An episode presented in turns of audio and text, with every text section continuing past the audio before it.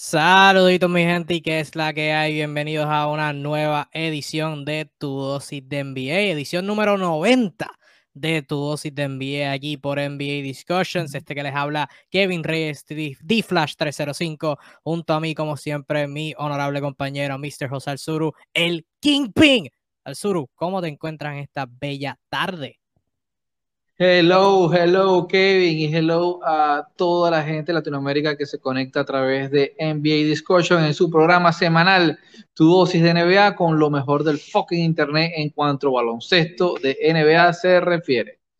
Bienvenidos una vez más. Así mismo es la mejor página de NBA en español que hay en todo el maldito en, internet, esta que es NBA Discussions, y por ende el mejor programa de NBA en español que pueden encontrar en todo el internet. Gracias por sintonizarnos en una nueva edición. Recuerden darle like, compartir con su amistad de seguidores de baloncesto, comentarles, no saber desde dónde nos están viendo, cualquier tema que quieren que comentemos, cualquier cosita entre medio, cualquier cosa que quieran en los comentarios en confianza. A medida que vaya pasando el live, hablaremos de eso. No hay mucha noticia, pero como es costumbre, aunque no haya noticia, nos vamos a entretener por unos 40 o una horita aquí en Tu Dosis de NBA, así que agradecemos tu sintonía.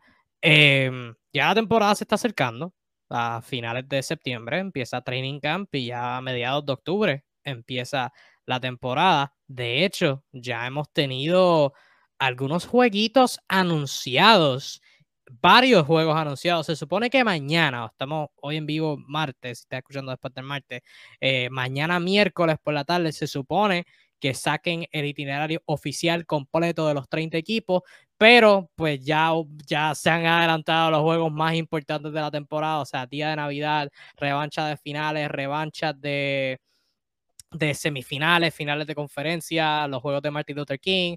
Eh, se, han zafado un montón de juegos ya a esta altura. Yo tengo más o menos una lista de, los juegos que se han eh, filtrado por el momento para hablar más o menos si, si tenemos algún comentario sobre ello.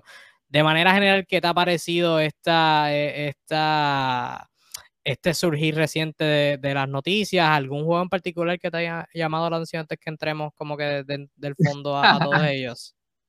Sí, sí, sí. Bueno, fíjate, el, juego que me llama la atención no es ninguno de esos que, se anuncian como voz y platillo, porque, bueno, porque esto ya lo he hecho la NBA los últimos años, tratando de, animar, de avivar esos juegos del año pasado, lo cual me parece una estrategia de marketing muy buena, porque eh, juega con la memoria más fresca, ¿no? ¿Qué fue lo último que pasó? ¿Cómo quedaron esas cosas? Ese ánimo de crear revancha.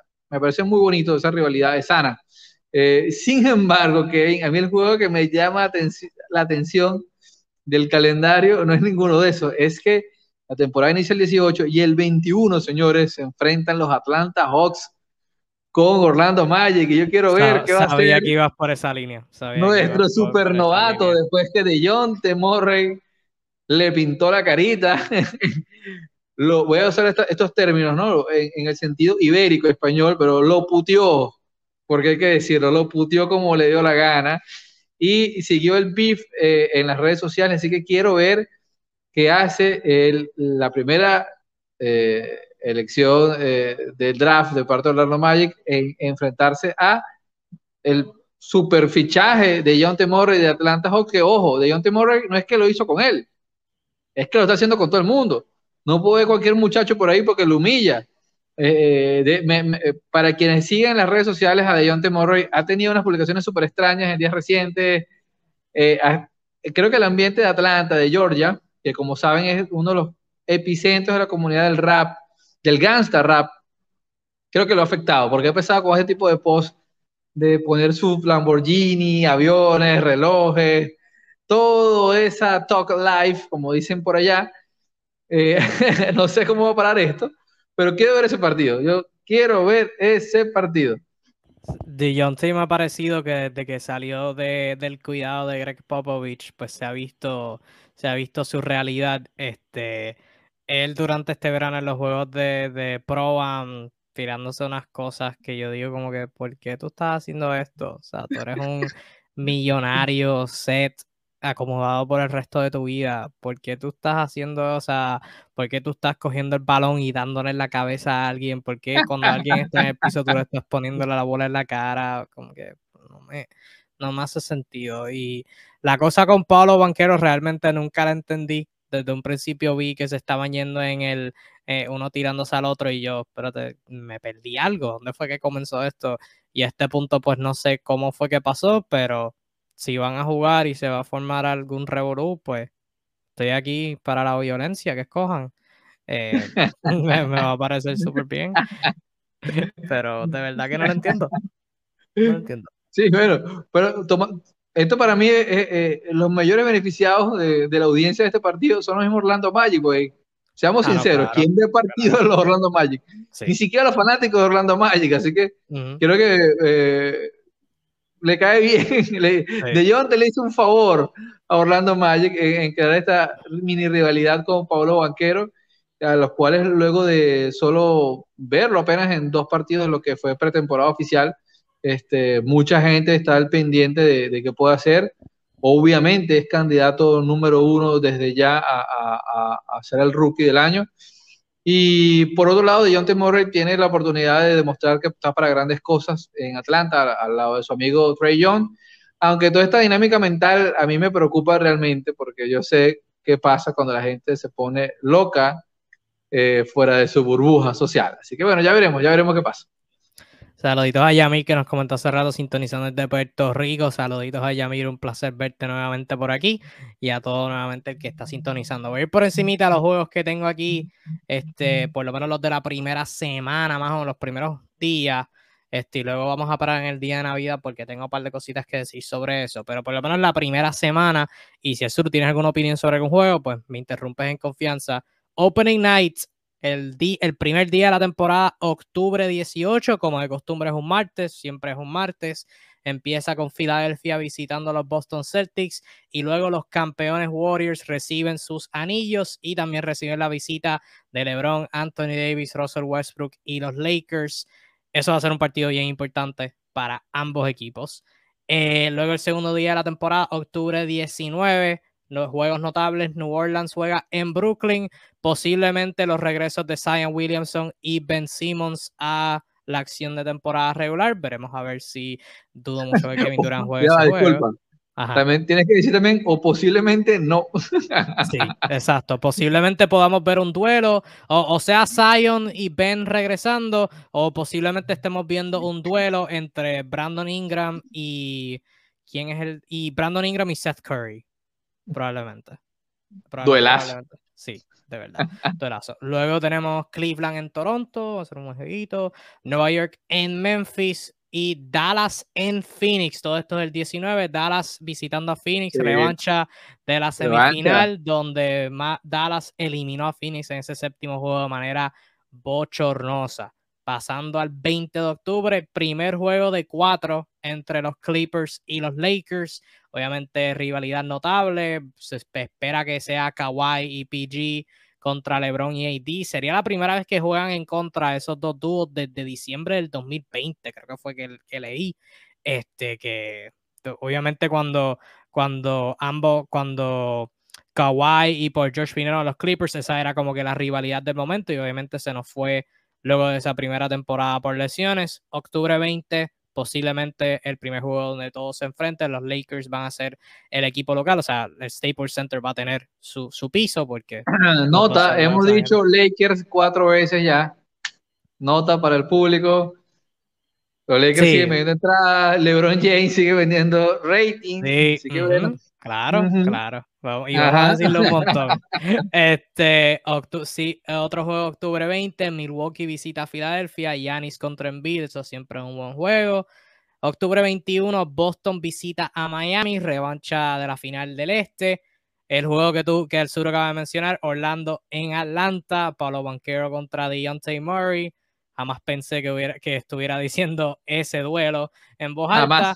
Y el 21 de octubre, primer juego de Rudy Gobert contra su antiguo equipo. Los Utah Jazz visitan a los Minnesota Timberwolves. Primera, ni primera semana, primeros tres días, este, se ven súper decentes en la NBA.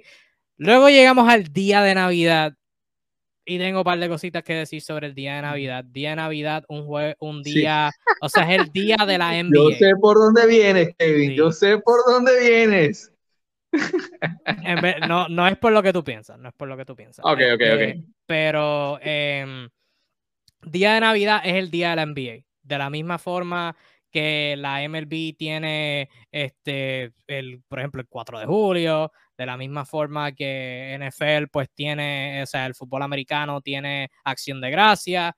Día de Navidad es el día de la NBA. O sea, empieza la NBA en octubre, vamos ahí fluyendo hasta que, hasta que, hasta que vaya fluyendo las demás temporadas. Día de Navidad es cuando todo el, para, para los fanáticos casuales empieza la NBA. Ahí es donde todo el mundo está sentado en familia. Este año van a haber juegos de fútbol americano, y hablando, obviamente centrando la conversación en los Estados Unidos, porque en esto es que se centra el marketing de la NBA. Eh, pero día de Navidad es siempre juego el día de la NBA. Este año tenemos Filadelfia visitando a los Knicks, siempre hay que tener un juego en MSG.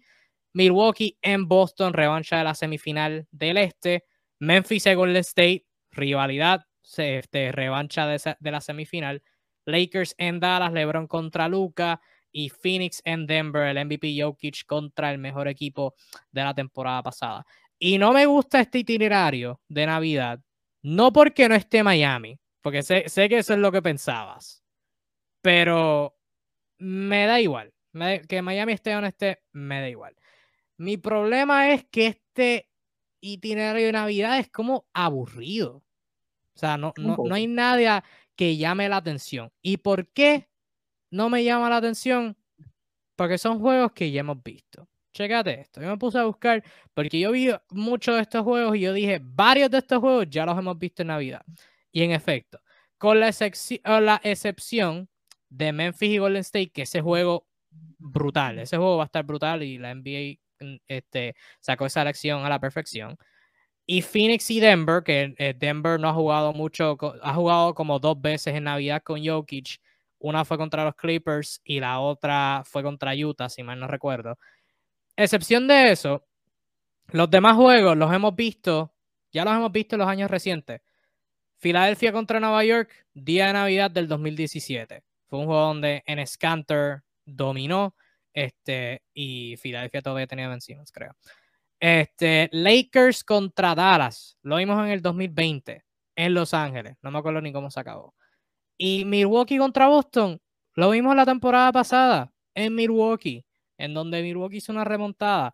So, este, este slate, como dicen en inglés, esta, estos cinco juegos para Navidad, como que no, no, no, no, lo, no lo encuentro picante, o sea, lo veo como que más de lo mismo. Y sé que hay que tener ciertos equipos por marketing, pero mezcla los macheos. Eso es lo, que yo diría, mezcla los macheos, porque tenemos un, un montón de, de, cosas que ya hemos visto. Como que, o sea, entiendo la lógica. LeBron contra Luca, supongo, la entiendo, no estoy de acuerdo con ella. Este, Milwaukee contra Boston, ya lo hemos visto. Filadelfia contra Nueva York, puedes poner a otro equipo en Nueva York si, si hay que tener un juego en MSG.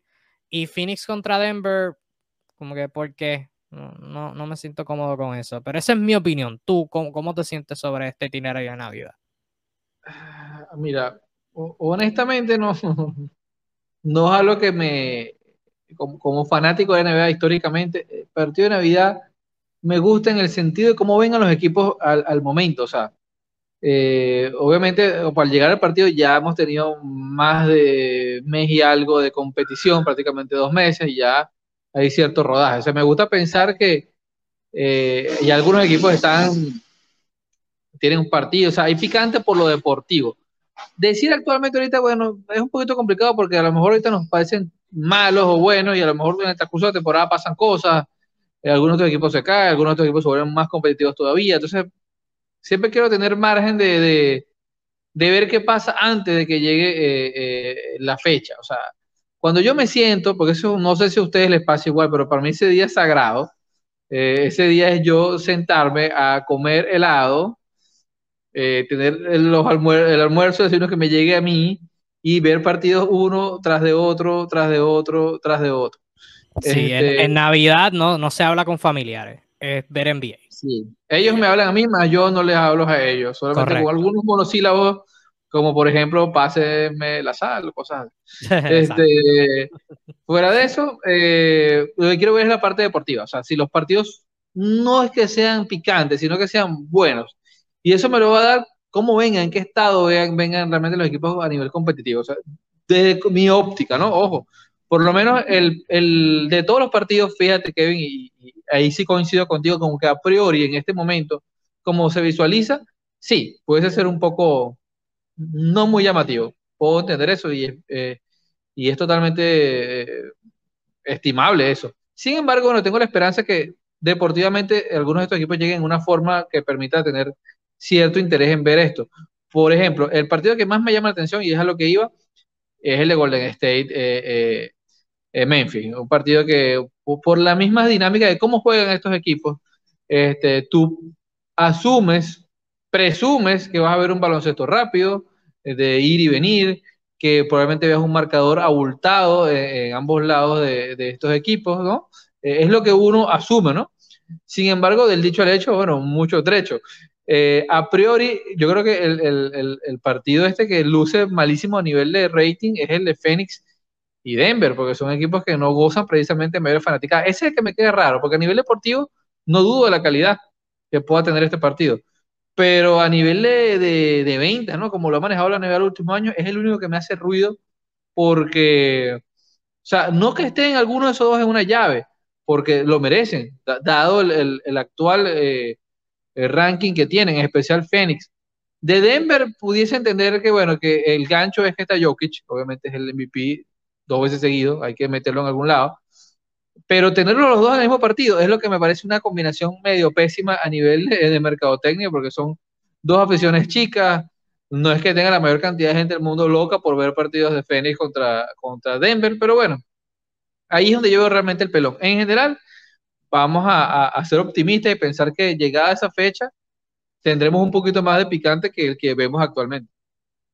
Sí, no hay que quede claro que yo no, que el que yo no, yo no esté de acuerdo con estos juegos no implica que no los vaya a ver. O sea, yo siempre me voy a sentar y, voy a ver los juegos porque es NBA y soy fanático de NBA y obviamente tengo una página de NBA y no tengo nada mejor que hacer, así que me voy a sentar a ver los juegos. O sea, sean, sea, el juego, sea el juego de Navidad al este, Orlando contra Detroit, me voy a sentar y lo voy a ver con la misma afición que si fuera Golden State contra eh, Memphis, porque es lo que me gusta. Pero sí, mirando antes del momento, pues sí, a decir que no me gustó tanto. Así que antes de pasar a otro juego, yo me tomé la libertad como persona que no es profesional haciendo itinerarios y hice mi propio itinerario de día de Navidad.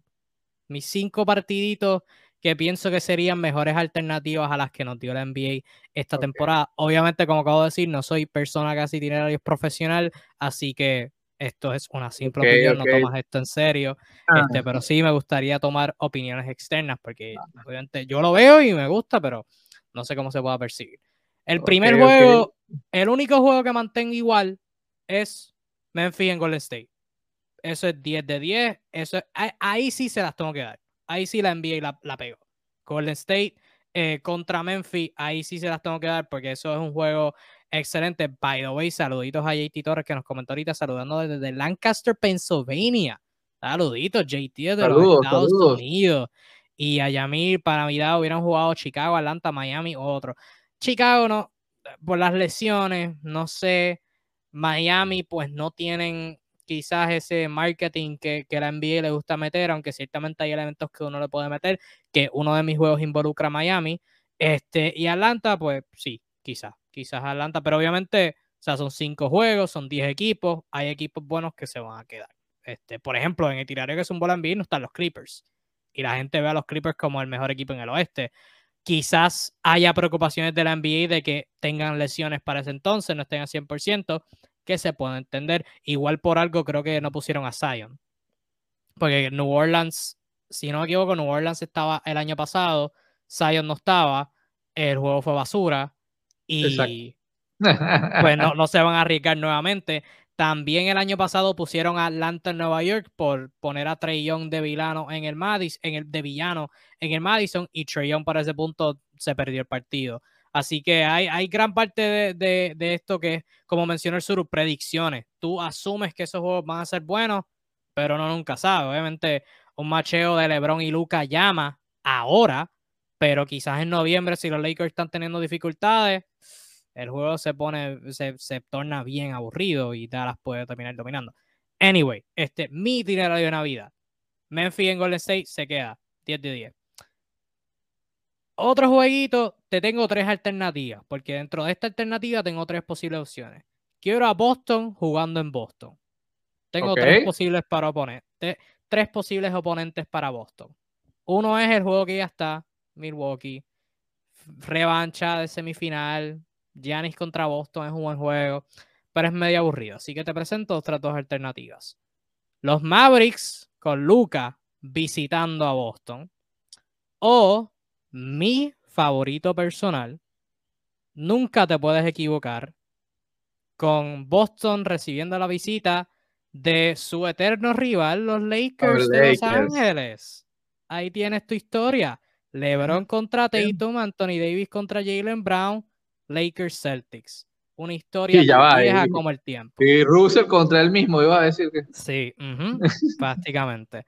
Así que eso, este, Golden State este, siendo anfitrión contra Memphis, Boston recibiendo la visita de los Lakers. Tenemos que tener a los Knicks en el Madison, porque MSG, eh, la, arena más, popular de todo el mundo, o eso dicen, no sé, este, es hora que le demos las flores a nivel de medios nacional que Jokic se merece. Así que vamos a poner a Jokic y a los Nuggets jugando en Nueva York, en el Madison Square Garden. MVP en el MSG. No, no pongas al MVP contra el mejor equipo de la temporada pasada, porque eso quizás sea una pera. Ponga al MVP en un juego temprano, porque esos juegos en Nueva York siempre son, siempre son al mediodía. Ponlo tempranito, que todo el mundo lo pueda ver en, en la cancha más popular de todo el mundo. Y vamos por encimita. MVP en Nueva York. Este, Phoenix jugando Phoenix jugando en Los Ángeles contra los Clippers. Es, una, es un riesgo pensar que los Clippers estén saludables, pero Kawhi, Paul George, Devin Booker, Chris Paul, DeAndre Ayton, Chris Paul regresando a Los Ángeles, este, jugando contra los Clippers. Tienes una historia ahí. Tienes una historia ahí. Y mi último juego, una rivalidad que bien intensa, quizás no tan intensa en la cancha y más intensa en las redes sociales. Miami en Filadelfia. Esa rivalidad lleva añitos entre Jimmy Butler y Joel Embiid. Ahora está James Harden. Es revancha de semifinal. Miami en Filadelfia. Esos serían mis cinco juegos alternos de Navidad. Resumiendo, Memphis en Golden State, ese se queda igual, mis cuatro distintos. Lakers en Boston, Nuggets en los Knicks, Suns en los Clippers, Heat en los Sixers. ¿Qué tal te parece este itinerario? Debo decir, debo decir que, que, me gusta más esta parrilla por, por bastante. sí, sí. Creo que, ¿Logré algo? si esto era tu presentación para un trabajo de, creador de itinerarios para alguna cadena televisiva, espero que este video llegue a las manos correctas. Logré algo, logré algo. Señores de NBC, de, de ESPN, este, tomar consejo, por favor. Aquí está la respuesta. Mejoren sus ingresos con Kevin. Le va a cobrar barato. Le va a cobrar precios promocionales por, por, por debut. Tienen tiempo, tienen tiempo. Pueden salir mañana y decir, Shams y Watch estaban mal. Estos son los verdaderos juegos de Navidad. Y ahí son mal los verdaderos. Saluditos a Yamir, a Yamir que le gustó. Wow, aprecio, aprecio que, que a dos personas al menos le haya gustado eh, ese itinerario. Si tienen mejores alternativas, pues en confianza en los comentarios. Este, pero sí, es más o menos mi, idea para ponerle algo de sazón, algo de sazón al día de Navidad. Este, con eso un lado. Otros juegos notables que se pueden destacar, este, no hay juegos eh, en lo que es el día de elecciones midterms de los Estados Unidos, que son el 8 de noviembre, si este, mal no recuerdo. Este, midterms en los Estados Unidos cogen Senado, este, Cámara, Cámara de Representantes y qué sé yo. Este, so, ese día no va a haber elecciones.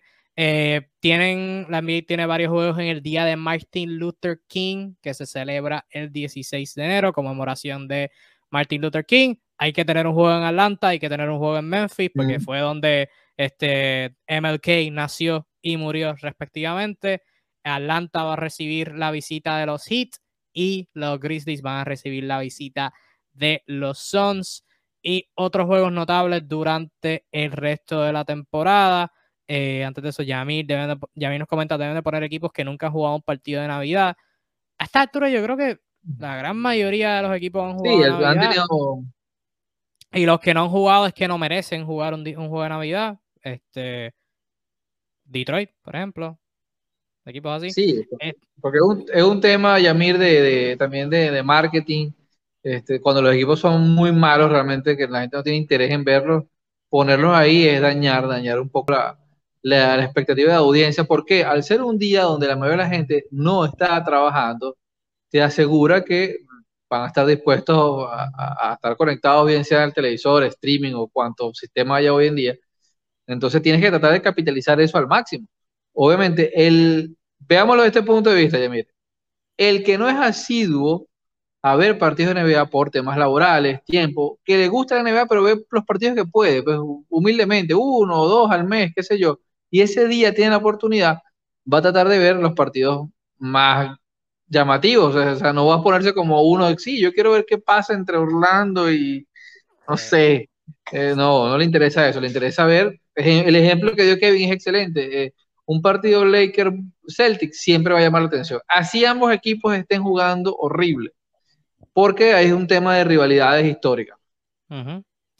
como Boston y, Red Sox y Yankees, siempre, aunque, aunque los Yankees sean 20 juegos mejores que los Red Sox, si los Red Sox ganan un juego, es todo lo que necesitan para, para echarse, para este, vivírsela. Este, otro, otros juegos notables que, se han, este, que han salido a luz eh, durante el resto de la temporada eh, tenemos el resto de los matches entre los Lakers y los Clippers. El segundo es el 9 de noviembre. Tenemos a los Rockets visitando a los Pelicans el 12 de noviembre. No me sale la relevancia de ese juego como quiera, pero Houston tiene cuatro juegos televisados durante toda la temporada. Ese es uno. Otro es ellos visitando a los Mavericks el 16. 26 de noviembre, OKC visita a Houston. Duelo entre Picks 2 y 3. Chet Green contra este Jabari Smith Jr. Primer juego de Rudy Gobert visitando a Utah, juego importante, 9 de diciembre, Minnesota en Utah. 10 de diciembre, primero de dos de revancha de final entre los Celtics y Golden State. Este es el 10 de diciembre, no sé si ya lo dije. Boston en Golden State. 27 de diciembre, dos días después de Navidad, Jalen Bronson y los Knicks visitan a los Dallas Mavericks. ¿Cómo tú crees que reciben a Bronson en Dallas? ¿Le dan aplausitos o lo abuchean por, por el tampering que hicieron los Knicks? Oye, eh, yo creo que. Yo creo que lo aplauden. Yo que lo aplauden porque creo, creo que la persona medianamente consciente debe entender que más allá del tampering, Dallas como que tampoco estaba muy interesado en rascarse el bolsillo. Entonces, creo que desde el principio se dejó claro que ellos iban a ir hasta cierto límite y que no iban a comprometer eh, eh, los intereses del equipo por él. Así que en ese sentido creo que no debería haber mayores, mayores represalias por, por, por Bronson. El 11 de enero, Houston visita Sacramento, Keegan Murray contra Jabari Smith Jr. 16 de enero, Houston en los Lakers. No sé, no sé qué tiene importancia ahí. 19 de enero, segundo juego entre. Es que estoy viendo una larga lista y algunos tienen importancia y otros, pues no le veo la explicación. Eh, donde me quedé 10. ¿dónde ah, 19 de enero, Golden State en Boston, segundo juego entre dos. Segundo juego de dos entre Golden State y Boston en la serie regular. 21 de enero, Sacramento recibe la visita de Filadelfia. 24 de enero, Clippers contra Lakers nuevamente. Igual 5 de abril, Lakers contra Clippers. Sería el último este, de su serie regular. 27 de marzo, Chicago Bulls visitan a los Clippers. Y de resto, esos son los únicos juegos que se han revelado hasta ahora. Hay, hay secciones de el itinerario de los Celtics que se han relevado, por ejemplo, pero no, todos los juegos de todos los equipos se van a revelar oficialmente mañana por la tarde. Así que ahí tenemos la idea exacta de, qué equipos van a estar dónde. E, esto es más importante para la gente que trabaja en la NBA, obviamente, para los asistentes, para decir, ok, ¿qué cumpleaños me voy a perder? Este, ¿Cuál es nuestro road trip más largo? Ok, voy a estar eh, de, enero a febrero, voy a estar tres semanas fuera de mi casita, lindo saberlo. eso es más importante. Yo, pues, realmente, ah, ok.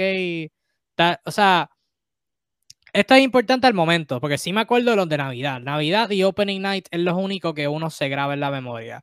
Pero de resto, yo te puedo decir ahora, este, los Knicks visitan a los Mavericks el 27 de diciembre y en una semana se me va a olvidar.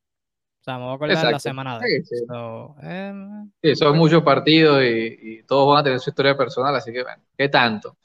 Lo que sí te digo es que eh, Starling Sánchez este, nos manda saludos de República Dominicana. Gracias por vernos, Starling. Eh, recuerden a todos ustedes que pueden compartir este, esto que hacemos, bien sea en grupos o con sus amigos. La idea es que toda la gente de Latinoamérica que ama el baloncesto pueda interactuar con nosotros y compartir sus opiniones o dudas de lo que viene en la temporada. Y eh, por aquí nos deja una pregunta, Yamir, eh, ¿qué opinan de Zion y la cláusula de contrato por su peso? Eh, que, tiene, un cierto tipo de como que límite en su body fat, creo que es algo que no puede subir de una cierta cantidad. Sí, yo lo veo nítido. Yo lo veo nítido por ambas partes. Porque está claro, Sí, es, igual, y lo mencionamos en su momento que la extensión de Zion iba a ser algo parecido a la de Embiid en el 2017, que iban a haber ciertas protecciones sobre este, juegos participados para que se le pudiera dar el salario completo. Y con Zion lo tiene que haber porque independientemente sea culpa de Zion, o sea lesiones, o sea él comiendo de más, sea lo que sea, o sea, si tú eres New Orleans, tú tienes que garantizar que lo vas a tener saludable eh, en términos de lesiones y pues en términos de cuando esté en cancha, pues que obviamente esté en su, en su peak atlético. Y tú tienes que sumar esas precauciones. yo lo veo nítido por ellos y si Zion y sus representantes lo acordaron, es que ellos también están de acuerdo con eso. yo lo veo nítido. Pero... Igual, igual por aquí, igual por aquí, este, eh, el primero que tiene que cuidar sus intereses económicos es Zion, así que supongo que hará, como todo deportista profesional, deberá hacer los ajustes pertinentes, ya que estas personas cuentan con instalaciones de primer nivel mundial, con entrenadores altamente calificados, con nutricionistas de, de talla internacional y las posibilidades económicas de poder ejercer la dieta más adecuada, con los mejores suplementos habido y por haber en el mercado, así que no debería ser ningún problema mantener tu estúpido porcentaje de grasa. Claro está, se hacen estas cláusulas porque a algunas personas les cuesta. Así que esperemos que el dinero sea una motivación para que ciertas personas puedan eh, cumplir esa meta. Dicho esto, bueno, cerrado el capítulo. Bien importante, bien importante, bien importante eso. JT también nos comenta y ese rumor de Jordan Poole para los Magic antes de entrar el rumor como tal y el posible encaje, sí me da risa cuando salen reportes, y gracias JT por, por la pregunta, sí me da risa cuando salen reportes que dicen como que tal apoderado, un apoderado de tal conferencia dijo tal cosa. Y me da risa porque, ¿qué me garantiza a mí que ese apoderado no sea uno de los que está envuelto en la historia? O sea, como que eso, esos reportajes así como que está un apoderado de la conferencia del oeste. Me da, me da risa. Ese reportaje así me da risa. Y el de Jordan Poole fue, fue así parecido. Este, pero Jordan Poole para los Magic. No, no me hace sentido. En caso de Orlando, porque Orlando ya tienen a Sox, ya tienen a Cole Anthony, tienen a Michael Fultz, tienen a RJ Hampton, tienen a Gary Harris tienen a Terence Ross, que los últimos dos probablemente se van esta temporada, pero tienen un montón de armadores jóvenes, no, no, a mí no me hace sentido, especialmente con el mercado que Jordan Poole va a pedir, que van a ser unos más de 60 millones. No lo veo. A menos que a o, a, Sox no lo quiera firmar una extensión, no lo veo. incluso mayor que en este momento Jordan Poole puede jalar muchísimo más, mucho más plata. O sea, Creo que todos en la NBA están claros que Jordan Poole, en una posición donde tenga mayor libertad y minutos y, espacio, es un tipo que perfectamente puede estar, hacer sus 20 puntos por partido sin, sin mayor problema. Pues. Eh, yo creo que está en, un estándar mayor de precio, ¿no? Y Orlando Magic tiene lo que dice Kevin, que es un overbooking en, en, esos puestos. Pues más, es más, antes de hablar de este tipo de rumores, lo primero que tiene que hacer es, Orlando Magic, es ver qué carrizo hacen con su vida, pues, porque eh, claramente tienen un problema de, ver, ojo, han tenido la, digamos que la ventaja que no siempre han estado sanos, entonces, en las últimas dos temporadas, bueno, están alternados, estos novatos, tiempo del otro, pero si los cuatro arrancan, los cuatro, cinco, seis, este, sanos, bueno, ahí va a haber un, un temazo Obviamente que sale ahí clara, claro que no debería estar de la partida RJ Hampton, que es el más crudo, diría yo, de los armadores, y luego Terren Ross por el tema de que es carne de cañón para mercado. Incluso Gary Harris puede salir ahí por veteranía. Pero el truco es ver qué se hace con Jalen Sox, cuya campaña inicial no fue del todo lo esperado, y Cole Anthony, que se le vio en su año de sophomore mucho más suelto. Así que bueno, antes de imaginarnos a Jordan Poole con el uniforme, que no le deseo eso a él, este, de los Magic, este, vemos primero qué hacen con los Magic con, con, su plantilla, pues, porque tienen, ojo, lo de los Magic es delicado, porque los Magic tienen dudas en todos lados del plantel. La única no duda que tiene Orlando Magic es que tienen a Pablo Banquero y se espera que sea un jugador eh, tope en cuanto a los jugadores jóvenes y que viene con el atleticismo suficiente para hacer una punta de lanza. Pero de ahí para allá, todo está en entredicho en esta plantilla. Yo la, único, la única razón por la que Orlando podría firmar a Jordan Poole es que no confían en Cole Anthony a largo plazo. Porque Cole Anthony su, es agente libre restringido en el 2024-2025, son dos temporadas. Eh, quizás Orlando, o sea, yo desde la perspectiva de Orlando, quizás pienso que Cole Anthony se soltó un poquito demasiado, fue quizás por lesiones que se lesionó Jalen Sox. Este, obviamente, ahora va a estar banquero, sus este, posesiones del balón se, se, van a bajar. So, quizás no, eh, quizás esa sea la perspectiva. No confiamos en Cole Anthony, preferimos a Jordan Poole. Jordan Poole vendría de Golden State, que es un sistema más este, desarrollado, eh, va a tener este, más desarrollo de ese aspecto. So, esa sería mi única alternativa. Aún así, yo fíjate, ahora que lo pongo de esa manera, no, no sé en qué, en qué barco estaría. Eh, porque obviamente si va a firmar a Jordan Poole es para buscarle un cambio con Anthony. A Cole Anthony y a Jalen Sox, pero asumo que es Cole Anthony porque Anthony y, y Poole son como que más o menos el mismo prototipo de jugador. esa es la única lógica que le vería eso. Pero fuera de eso, o sea, están repletos de armadores y tienes a Michael Force atrás de, de esos dos, que también cuando lo cambiaste esperaba ser tu, tu armador titular. Este. Pero no sé, Orlando, Orlando es Orlando. Orlando, Orlando es el Sacramento del Este. ¿Qué, puedo decir? Este.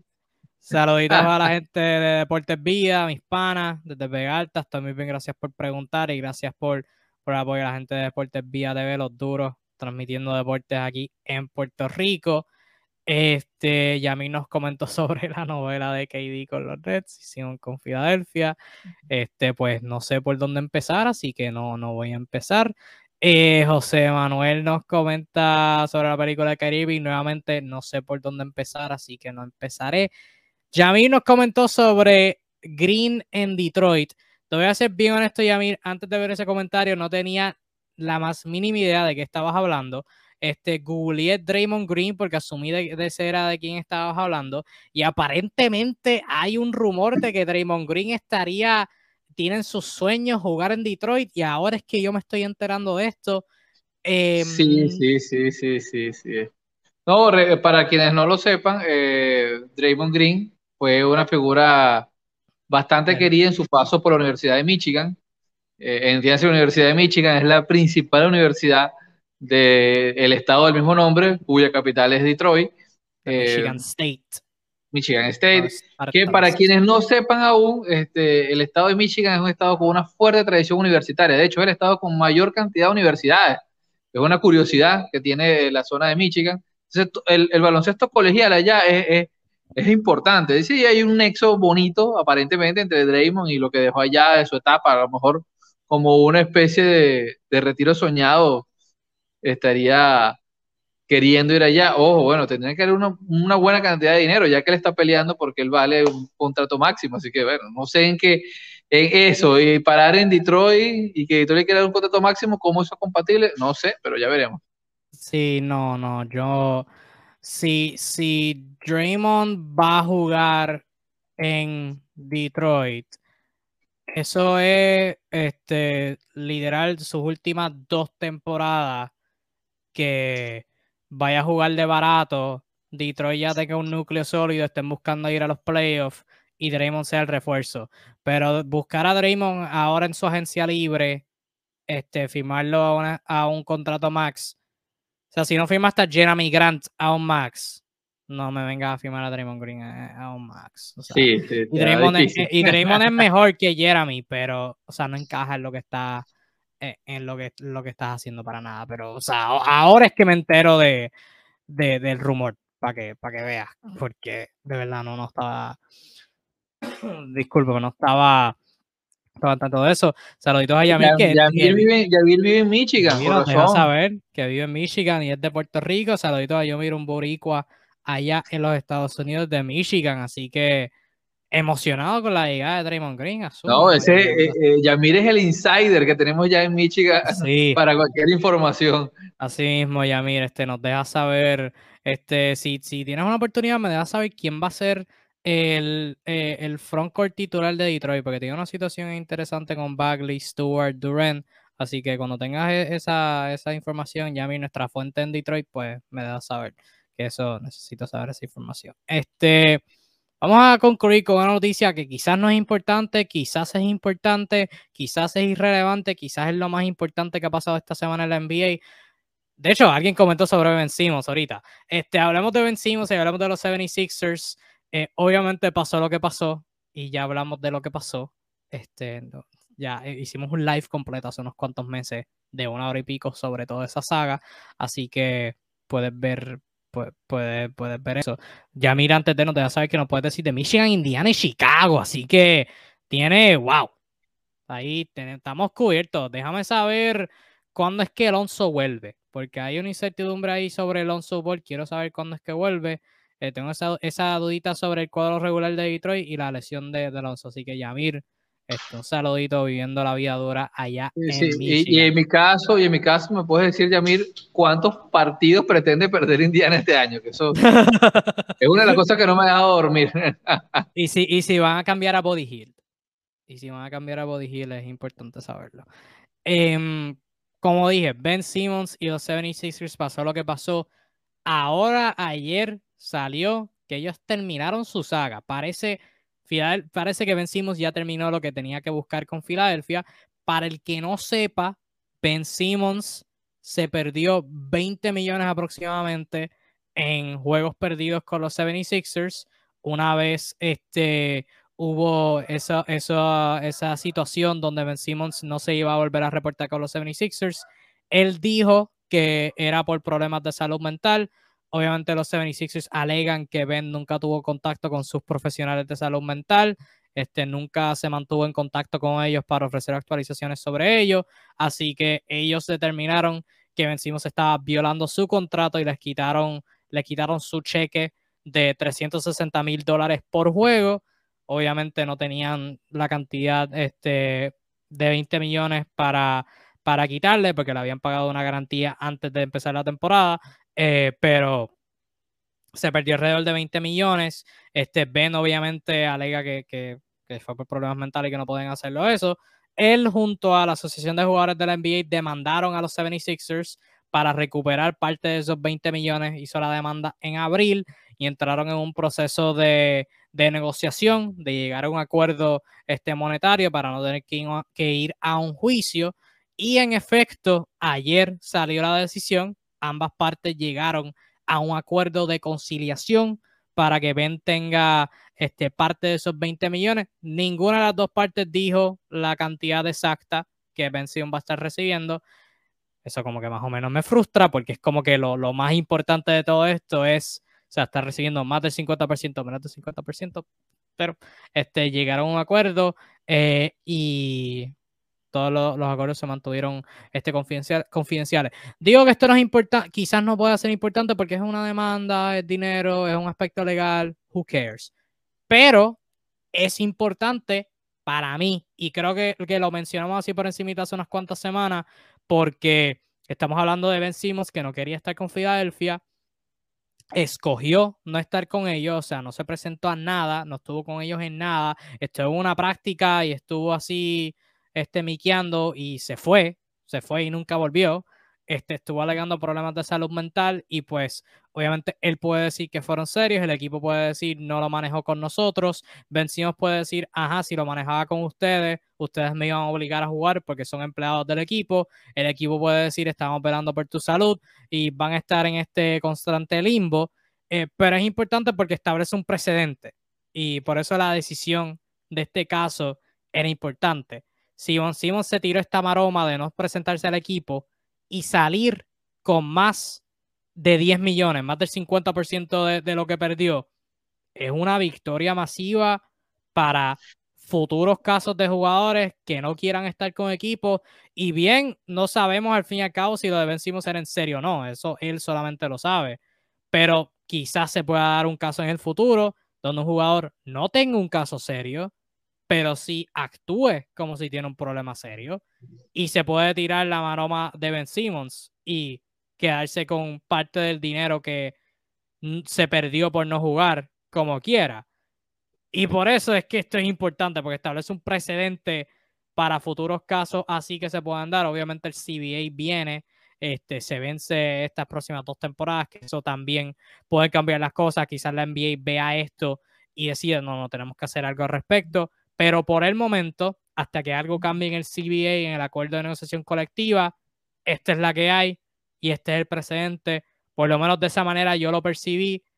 Lástima que no tengamos la cantidad exacta, pero el, hecho de que Ben Simmons pueda haber cobrado algo de los, del dinero que se perdió por escoger no estar con el equipo, para mí es grande, o sea, es masivo y tiene grandes implicaciones para futuros casos como este. Así lo percibí yo, Arturo. ¿Tú tuviste una percepción parecida? Totalmente de acuerdo. De hecho, hace dos semanas hablamos aquí sobre los precedentes del caso de, Kevin Durant y las posibilidades que esto implicaría. Esto es lo mismo, o sea, eh, esta decisión, si, que ya fue a nivel judicial y llegó a un acuerdo previo para no forzar la máquina. Y como dice Kevin, si Ben Simon tomó la mitad más un dólar de esta cantidad de dinero, ya por allí o sea, es ganancia para él, pues, o sea, realmente. ¿Por qué? Porque cuando uno revisa las leyes orgánicas de trabajo de los distintos países, eh, o sea, y extrapolando esto quizás a lo más eh, sensible, ¿no? Tú debes dar parte de tu problema físico a tus empleadores. Esto creo que en cualquier eh, país normal es, común que tú reportes si hay una, un problema de salud de cualquier índole a tu empleador. Mira, me pasa esto.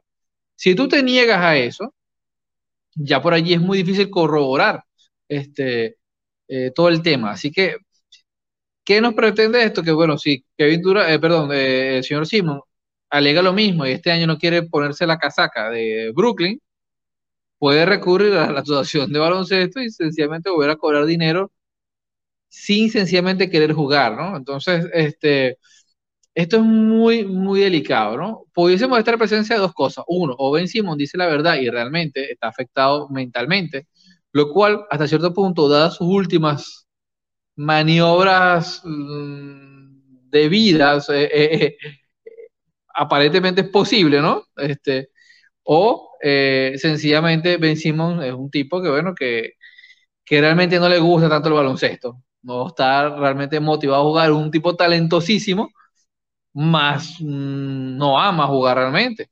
Porque el 99% de los atletas, cuando tienen algún tipo de lesión o impedimento para jugar, eh, tratan con todo el corazón, por lo que sea, volver a la cancha. Y siempre están motivados a hablar, a, a tocar el tema, a juntarse con el equipo. Esto es lo normal, esto es lo usual. Entonces, este tipo uno pudo pensar, Kevin, que el caso de Filadelfia es aislado, ¿no? Este, ok, no, le gustan sus compañeros, no le gusta el entorno, eso uno puede entenderlo. Ahora, cuando va a otro lado y ves que hace exactamente lo mismo, ¿no? Es donde tú empiezas a decir, ya va, ¿es esto un patrón? ¿A este tipo realmente eh, no le interesa jugar realmente? ¿Alega eh, este tipo de situaciones que tú no sabes? Porque, ojo, estamos hablando de eh, enfermedades mentales, pero se mezcla con un problema de espalda entonces, ante el hermetismo que manejan los equipos por razones lógicas y el jugador, uno no sabe qué creer. Uno como, como persona acá de este lado de la acera se queda como que, bueno, ¿quién tiene la razón? Este, lo que sí es cierto es que esto sienta un precedente. Y al sentar un precedente, amigos, abre una caja de Pandora para que cualquiera que tenga un caso similar pueda alegar este tipo de cosas y cobrar buen dinero si es que no quiere jugar realmente. A mí lo que me parece curioso y, ¿verdad? En parte, muchas de estas corporaciones con mucho dinero, en este caso la franquicia de NBA, este, los 76ers, pues optan evitar el problema, evitar este, las relaciones públicas y simplemente dar dinero e irse. Que no es necesariamente ellos admitiendo que estén mal, este, ni ellos queriendo buscar estar bien, es simplemente vamos a darte unos cuantos millones, nos salimos, no te volvemos a ver. Que eso es quizás parte de, la causa, pero me pareció bien interesante que, que no hayan estado dispuestos a ir a un juicio, porque si hubieran ido a un juicio, pues sabrá Dios lo que se, pudo haber relevado, porque tenemos, tenemos, disculpa, tenemos información pública que se ha visto como que vencimos yéndose de la práctica, obviamente todos los rumores que hay, pero quizás tienen más información interna que pudieron haber sacado, salido a luz durante un posible juicio, este, que me pareció ahí bien interesante, aunque en parte, como acabo de decir, pues quizás lo hicieron para salirse del problema y no les importa que, que, que Vencimos haya salido con chavos como quiera. Eh, pero sí, eso me pareció algo curioso. Sí, sí, este, sin lugar a dudas, es complicado. Ojo, por lo general, las asociaciones profesionales de cualquier deporte evitan a toda costa este, los juicios eh, y en algunos casos eh, incluso se les prohíbe que lleguen y hay como especie de tribunales internos de las distintas asociaciones para dirimir esos casos, ¿no? Eh, así que pudiese haber también presión del lado de la NBA, la asociación de jugadores, para llegar a un acuerdo salomónico, ¿no? De las partes y evitar todo el tema legal. ¿Por qué? Porque el tema legal eh, empieza a juzgar con base a las leyes de los países y no a los acuerdos que puedan tener las distintas cartas orgánicas de las asociaciones, que son muy diferentes y no necesariamente estén en consonancia con la legalidad de un país.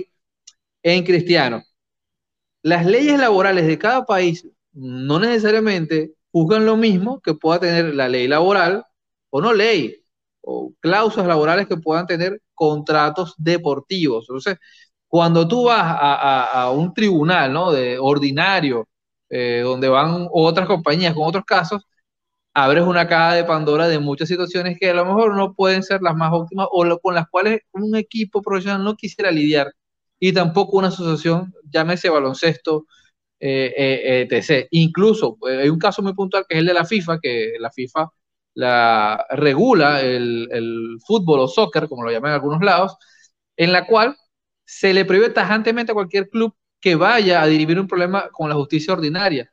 Y si lo hacen, este, automáticamente quedan descalificados de la competición, que sea que estén jugando. Entonces, obliga a los equipos a tener que llegar a acuerdos, sea cual sea el caso con el jugador. Entonces, esto, ojo, repito el tema de precedentes, porque estas cosas pasan. Necesitas tener un solo caso para generar eh, eh, una constante.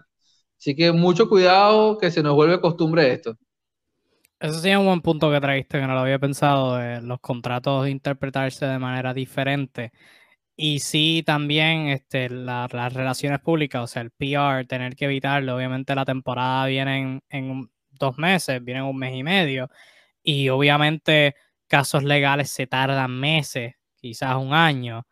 Y yo creo que la NBA iba a querer evitar a toda costa que la conversación este, alrededor de Filadelfia fuera un caso legal fuera de la cancha y mantenerlo todo en la cancha. Yo creo que eso sí es factible. Te pregunto, Brooklyn juega en Filadelfia. Ben Simmons está saludable. ¿Él juega? Porque yo creo que no. Yo creo que no. No tengo las gónadas para responder eso. O sea, realmente. Eh, a, mí sí me dicen que él no va a jugar esta temporada, yo lo creo. O sea, honestamente no veo motivaciones para que juegue. Todavía no he visto voluntades. Yo creo que juega. Va a jugar. Yo creo que va a jugar. Pero cuando Brooklyn visite a Filadelfia, Él no va a jugar. Va a inventar algo, sí, sí. Él no, él no va a jugar y si es posible, no va a hacer el viaje.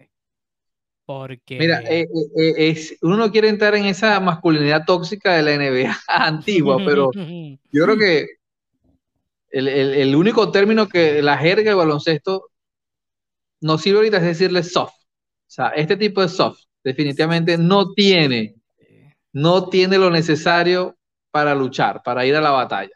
Y es muy triste porque, bien lo decía Kevin cuando la semana pasada recordaba sus textos eh, de hace años atrás en las cuales eh, él, preguntaba si Ben Simon podía ser el nuevo LeBron James. Y este, para quienes no, no recuerdan, perdón, o, no lo sepan, el, el, principal comparativo de Ben Simmons cuando era un prospecto era LeBron James, por tema de altura, posicionalidad, todo este tema de pases que hace y uso del físico para llegar a canasta. Y lo cierto del caso es que el tipo tiene unas capacidades físicas que, ojo, particularmente las capacidades que tiene con sus medidas, velocidad, manejo del balón, hasta la fecha me atrevería a decir que solo LeBron tiene características parecidas a él. Y que se desperdicien de esa manera da lástima. O sea, sencilla y pura lástima. Vencimos en el talento y la habilidad para ser no el próximo LeBron, como dije en ese escrito al que tocaba hacer referencia, pero un excelente jugador y las ganas. O sea, hay jugadores que tienen las ganas y hay jugadores que no tienen las ganas. Y eso es lo que, lo que diferencia a, Fíjate, a muchas Kevin, qué casualidad que esa comparativa es tan disímil. Estamos hablando de el otro caso, el tipo que más ganas tiene bajo cualquier concepto, la competitividad hecha persona. Pierde 10 veces y gana uno, no importa, voy a la onceava. Este, De esto estamos hablando, o sea, no es cuántas veces pierdes, sino cuántas veces tú vas a buscar esto. O sea, esto es lo que se quiere, es competición. Esto es, la NBA es una competición, señores. Aquí se vino a competir. El que no está sobrando. Y lo que pasa, como decimos, es que da la sensación de que está sobrando en la liga, siendo tan talentoso de que es una molestia tener que hablar de él cada semana. Sí, pero esperamos que algo pueda cambiar. Eh, ya para ir finalizando, Yamil, Yamil ha estado bien activo. Gracias, Yamil, por los comentarios. Gracias, gracias. Nos comenta cómo ver la oferta de Denver a Carmelo Anthony como salario de veterano. Me parece bien. Ahora es que me entero de, esto, de este rumor. Pero si Carmelo está puesto para jugar por veterano, está puesto para ganar, Denver necesita anotaciones de la banca. Carmelo viene bien. Mi pregunta es, la pregunta de los mis chavitos, en el caso de Carmelo ir a Denver, o cuando Carmelo se retira en general, ¿qué hacen con el número 15? Porque el número 15 es el número de Carmelo, el número 15 es el número del back-to-back MVP también.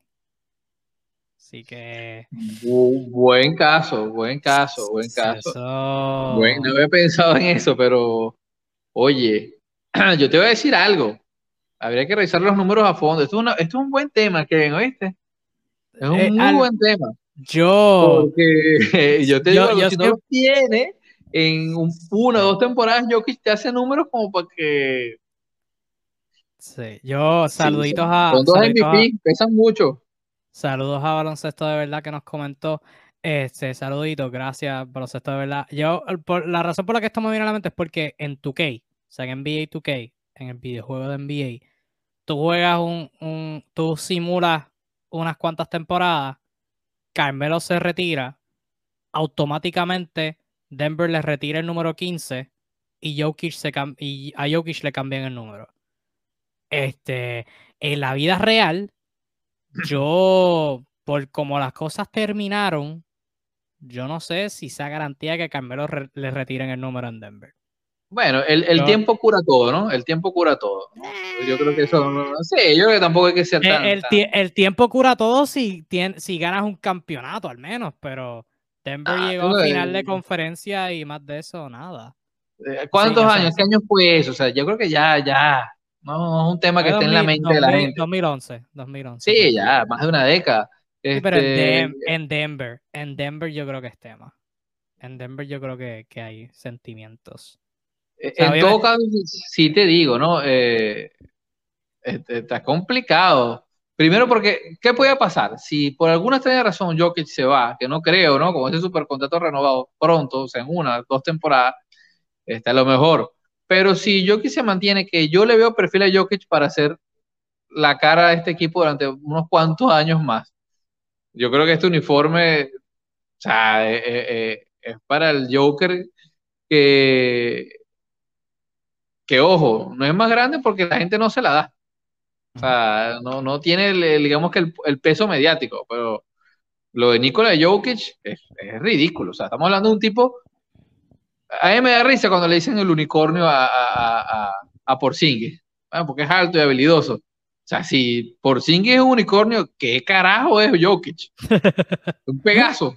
O sea, que hay que ponerle un mote de nuevo, no sé, la octava maravilla. O sea, el tipo es raro. O sea, estamos hablando de un siete pies gordo, que es el pasador del equipo, el mejor anotador y el mejor reboteador. O sea, no tiene sentido, no tiene ningún tipo de sentido. Ni siquiera tiene que correr la cancha para, para... No tiene que correr la cancha. No usa el efecto Shaquille, sencillamente llevárselos con cuerpo. O sea, no usa nada de lo que hemos conocido como herramientas lógicas para tipos de sus medidas. Y aún así hace un impacto que es tan brutal que tiene dos MVP seguidos. Entonces, en algún momento yo creo que todos tenemos que reflexionar y decir, gracias por estar en la época de ver a Nikola Jokic en vivo, porque es un tipo que vale la pena eh, verlo jugar. Sí, pero es una pregunta interesante, pero vamos a ver si se da. Este esto de verdad nos comenta que se va a un Jokic. Eh, y a mí nos comenta que Carmel, que recordemos que Carmelo ha pasado por varios equipos. En Nueva York también hizo bastante. Yo no sé si en Nueva York tampoco le pongan retirar el número. No sé. Es como que, o sea, tú no le puedes retirar el número a cualquiera. So, eh, no sé. Ahí tengo, Mira, Te voy a responder con esto de Nueva York. Ve lo, por lo difícil que es, y creo que este tema es para hablarlo luego en otro live, o unos años, un par de años más.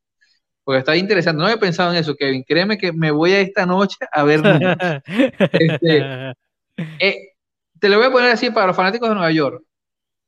En esto de este, este dato y me pareció genial. Durante la carrera de Pat Ewing, en, en Knicks, pese a no ganar, fue a 20, a casi 20 series de playoffs, de las cuales 14 estuvieron en eliminación, de las cuales 5 terminaron en un séptimo juego, o sea, y desde ese momento hasta ahora, solo ha estado en una serie en posibilidades de un último juego. Estamos hablando de un lapso de tiempo de más de 20 años. O sea, eso te da una idea de, del, del 2000 para acá lo inoperante a nivel de competitividad que tiene este eh, eh, que ha tenido el equipo de los Knicks. Entonces, sí, a nivel de puntos, individualidades, no dudo que los números de Carmelo han sido impresionantes en su etapa de, de Knicks, pero a nivel de, de, impacto real, de lo que puedo lograr con el equipo y eso, no, para nada. O sea, mucho a deber. El, el, el, el final con el equipo tampoco fue el mejor. O sea, Hoy en día, Carmelo ya, hoy no se olvida de eso, pero Carmelo realmente no fue un tipo fácil de manejar. Eso, eso, eso, haciendo retrospectiva tenemos que tenerlo claro también. Sí, definitivamente Carmelo tiene más probabilidad de su número ser retirado en Denver que en Nueva York. Porque en Denver, varias temporadas compitiendo, final, final del oeste en el 2009 contra Kobe, los Lakers, que le dieron buena competencia eso era si ese equipo derrotaba a los Lakers, quedaban campeones, yo creo. O sea, Chauncey Billups, Carmelo, J.R. Smith, Aflalo, Nene, Kenyo Martin. Son, es un equipo súper sólido. Em, en Nueva York, aparte del 2013, que llegaron a, segunda ronda, sí, porque le ganaron a Boston, segunda ronda y Carmelo robarle el MVP unánime a LeBron. Fuera de eso, no hay no hubo un éxito sostenible entre en Carmelo Nueva York. definitivamente en Denver tiene más probabilidades. Este, perdóname. Eh, Luis nos comenta sobre el juego de Atlanta y Orlando. Eh, sí comentamos sobre eso al principio del live, así que cosa que puedes ir a eso, pero eh, bajo los chistoso es el enfrentamiento. es, el, enfrentamiento, pero apreciamos el, el, comentario, este, pero para darte un resumen, es el enfrentamiento que el Suru más espera de la primera semana de la NBA este, va a estar ansioso por, por ver eso. Este, y hablando de la leyenda de Nueva York, ya para ir cerrando, salió hoy el rumor que parece que los Knicks y Utah dijeron hace una semana, fue bueno conversar, vamos a darnos unas, vacaciones, vamos a ir a Bahamas, vamos a ir a Bora Bora, vamos a estar en la playita, vamos a coger un tan porque somos gringos blancos y necesitamos sol. y luego, luego de unas dos semanitas, volvemos y retomamos conversaciones. Ok, ok. Este, pasaron dos semanitas y hoy salió a reducir que los Jazz y los Knicks han retomado conversaciones centradas en Donovan Mitchell a mí me da igual, porque de nuevo, o sea, se fueron de vacaciones. Ah, mira, volvemos en dos semanas, volvimos. Ok, mira, ¿dónde fue que nos quedamos sobre Donovan? Esto es lo que a mí me da la percepción, o sea, hasta que pase, me da igual. Eh, tú que, y creo que hemos hablado sobre un posible cambio entre Nueva York y, Utah y qué podría tomar. Obviamente, está RJ Barrett en la ecuación, qué podría pasar con él. Knicks tienen un montón de prospectos interesantes, pero son de verdad lo suficiente para Donovan sin incluir a RJ Barrett, pero sin incluir a RJ Barrett Utah le tiene que dar la extensión y si están cambiando a Mitchell no quiero que le quieran, no creo que le quieran dar una extensión a Jay Barrett. Tengo que ver cómo se concreta, si es que se concreta. Al sur, ¿qué te parece este rumor? a mí me parece que, que, es lo que dije, una de las cosas que se mencionaron antes, que todo el mundo está esperando el, posible trade de Durán eh, y al no darse obliga a, a, volver a tocar el tema de la negociación. ¿Por qué? Porque si tú veías el posible eh, eh, trato de Durán, podías ya una vez tasar el valor real de tu jugador. O sea, bueno, por Durán dieron tantas cosas, bueno, yo quiero esto. O sea, bueno, no se da y los obliga a, bueno, vamos a volver a hablar porque obviamente Utah se quiere ir a una reconstrucción, todo esto indica que es lo que quiere realmente. Eh, so va a tener que sentarse en la mesa y esta es una posición cómoda, más cómoda para los Knicks, realmente. En este punto ellos pueden quizás forzar un poco a su favor de no dar todo lo que ellos quieren. Y decir, bueno, somos los interesados reales, en, somos los que están poniendo una propuesta real sobre la mesa, analízalo o corre tu año con tu jugador y bueno, sigue complicándote la vida y sigue bajando el valor al tipo en la medida que se haga más corto su contrato. Eh, así que creo que esto es una posición muy favorable, dado lo complejo del caso Durán, para que los Knicks puedan hacer una oferta que ojo, yo particularmente, si fuese los Knicks no me fuera por Mitchell, pero es mi opinión. Este, lo cierto del caso es que eh, yo creo que RJ Barrett tiene que estar en la negociación y ya de ahí para allá uno o dos jugadores y los picks. La cantidad de picks va a ser vital. Esto creo que es, hoy, como está la NBA planteada, va a ser la piedra de tranca. Más que las piezas, ¿qué me puedes dar de tu futuro? Y bueno, con eso yo creo que terminamos. Yo no tengo nada más que añadir. Alcio, si tienes algo más que quieras comentar. Nada, gracias a toda la cantidad de personas que nos comentaron, muy activos hoy, de corazón, desde Venezuela y Puerto Rico, les decimos gracias. Gracias por acompañarnos estos seis años. Les recordamos que estamos en el programa número 90 de Tu Dosis NBA y le vamos a dar duro hasta el programa número 100, que vamos a hacer una celebración especial. Creo que vamos a estar unos NBA invitados. Ah, no, no, eso no no debo revelar este, ojalá, eh, ojalá. ojalá, ojalá, que se digne. Lo cierto del caso, mis amigos, es que, bueno, gracias totales a toda la gente de distintos países, distintas ubicaciones que nos escriben y eh, compartan esto con sus amigos, compartan eso con todas las personas que quieran conocer de la NBA más real sin vender humo. Aquí no vendemos humo, aquí decimos la verdad al desnudo, mi gente. Esa es la que hay. Esa es la que hay. Nos fuimos con esta. Luis, tranquilito por llegar tarde, pero nos vamos con esta. Nos comenta el mejor, nos pregunta el mejor jugador del siglo. ¿Quién es? Kobe, LeBron, Curry, eh, LeBron. O sea, del siglo. Eh, y asumo, definitivamente. Sí, bueno, asumo que hablas década. Asumo que, que estás hablando década de... de los 2010 porque ya o sea, siglo es. siglo. sí, ya sí, creo que está. Si Jordan siglo, jugó 2000. Jordan jugó al 2000. sí, si preguntas siglo, pregunta all time. Pero asumiendo que dice la década, pues Lebron. Este... Mira, este. No sé. Sí, sí, sí. Tiene que ser más específico, Luisito. Sí. Pero ya, sea más específico y la traes bien para la próxima semana, porque con esto finalizamos la edición número 90 de Todo Sitio NBA. Gracias por, por sintonizarnos, mi gente, súper activos, lo apreciamos hoy y siempre. Este, esperamos su continuo apoyo a la mejor página de NBA en español en todo el maldito internet, aquí en NBA Discussion, The Flash 305, Mr. Kimping, tenemos a Naldo Team Madrid, el equipo completo, acabamos de celebrar los seis años, así que apreciamos mucho este, su apoyo. Este, sintonízalo usualmente los martes, pero si no es los martes, pues ahora lo estoy poniendo en itinerario, así que te puedes, puedes ver en qué horario nos vamos a ir en vivo para que puedas sintonizarlo y poner todos tus planes a un lado para que puedas este, verlo. Y si no puedes ver la repetición, puedes buscarnos en tu plataforma de podcast favorito y lo puedes tener en versión audio. Este, así que como quieras ver, consumirnos, aquí estamos, vienen escritos por ahí, vienen cositas muy buenas, la temporada se acerca y el mes de septiembre va a estar bien interesante aquí en NBA Discussions con predicciones y mucho más, así que no te lo vas a querer perder. Síguenos, compártenos, eh, danos like a este video, compártenos con tus eh, panas seguidores de baloncesto. Y nada, mi gente, cuídate mucho, que tengas un lindo resto de tu día y nos vemos en la próxima. Caballote. Chao. Bye.